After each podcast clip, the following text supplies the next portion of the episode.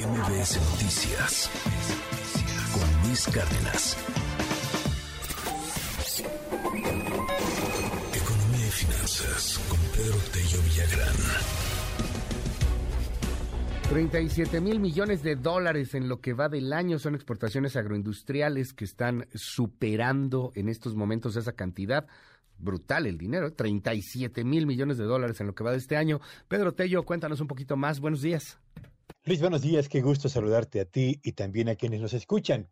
En efecto, hasta el mes de septiembre, las divisas que de manera acumulada han generado las exportaciones de alimentos procesados y producidos directamente del campo han superado fundamentalmente los 37 mil millones de dólares.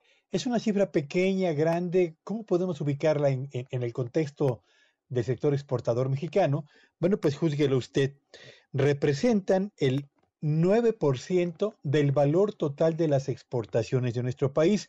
Están lejos, sí, del monto de divisas que genera la industria automotriz o la industria electrónica o las ventas al exterior de petróleo.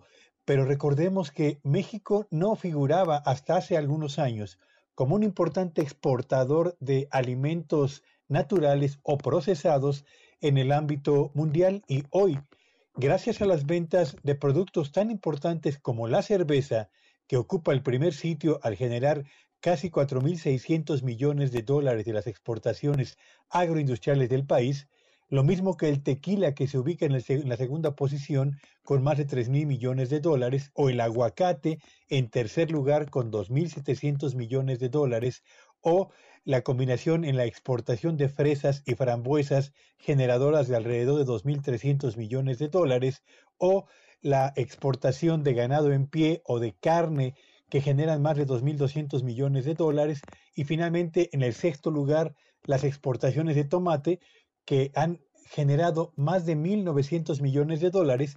Gracias a estos seis productos, el sector agroindustrial mexicano se ha convertido en un importante proveedor del mercado norteamericano, particularmente el de la zona sur de los Estados Unidos.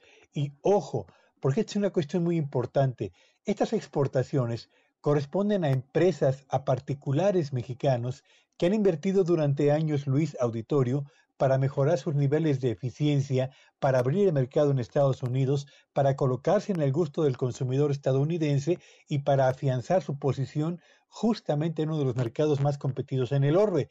De modo pues que los 37 mil millones de dólares de exportaciones agroindustriales hacia el vecino del norte fundamentalmente podrían estar en peligro si no se logra un acuerdo entre México, Estados Unidos y Canadá en el sector energético y Estados Unidos y Canadá deciden imponer impuestos compensatorios a exportaciones mexicanas, entre las que estarán seguramente la industria automotriz, la industria electrónica, pero también los productos agroindustriales, que tanto trabajo les ha costado abrir mercado en una economía como la norteamericana y posicionarse en el gusto de los consumidores. Así que el sector agroexportador mexicano genera muy buenos datos y ojalá que a partir de un acuerdo en materia energética se logre mantener esta plataforma de exportación y generación de divisas, Luis. Gracias, querido Pedro. Te seguimos en tu red. ¿Cuál es?